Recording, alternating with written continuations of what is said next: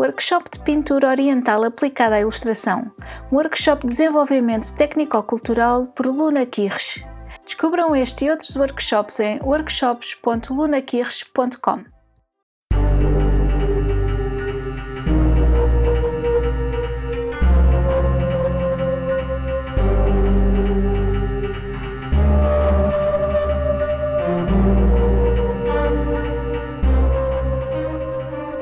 Luna partilha mitos e lendas de Portugal ao Japão.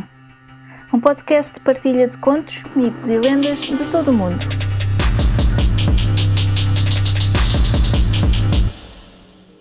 Uma nota antes de começar. Todos os contos, mitos ou lendas têm versões ou variações. Esta versão que vou contar é só uma das muitas que foram passadas de geração em geração. Pode não ser a versão que conhecem, mas espero que gostem. Eu sou Luna Kirsch e sejam muito bem-vindos ao Luna Partilha Mitos e Lendas de Portugal ao Japão. Chegamos ao episódio 20. Este podcast tem-me dado um gosto enorme de o fazer. Muito obrigada por estarem desse lado e por me apoiarem. Faço isto como forma de escape de todos os problemas que pairam no ar.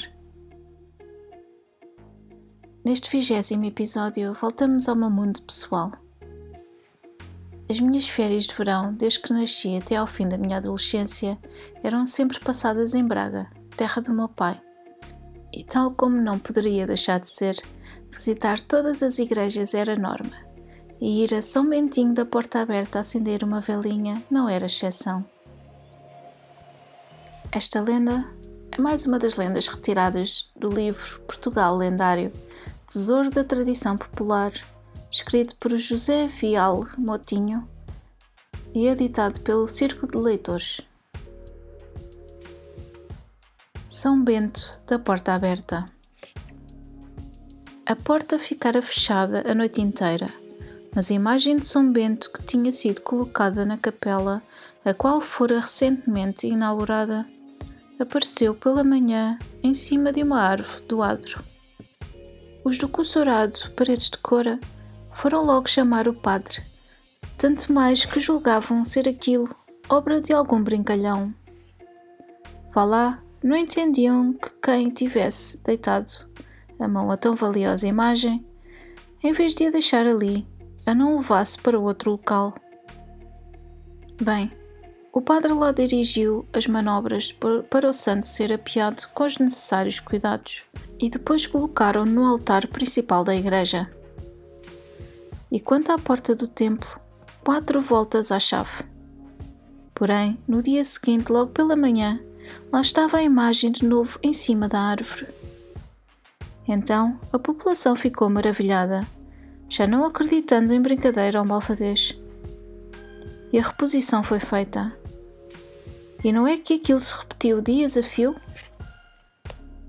Sucediam-se multidões para sentir aquela deslocação as pessoas interrogavam-se sobre o que quereria o santo com aquelas deslocações.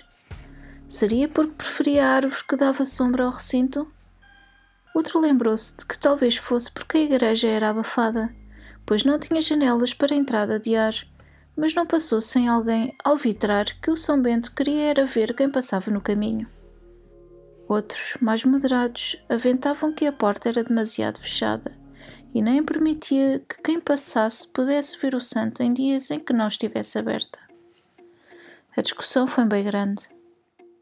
Finalmente, a porta foi substituída por uma outra de grades, grades largas que permitiam olhar lá para dentro, ver bem o São Bento, porém, não tanto que permitissem a entrada de animais ou ladrões.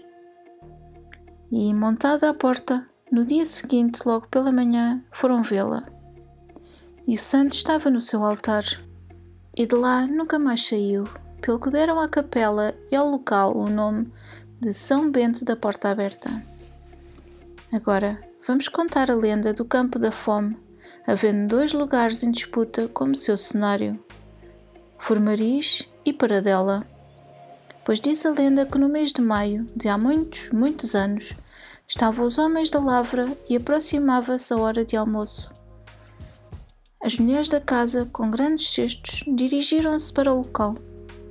Estenderam grandes toalhas de linho e prepararam a refeição. Pão de milho e de centeio, bocados de carne de porco e um caldo de couves com feijões, tudo regado com umas malgas de um verde tinto de alto lá com ele.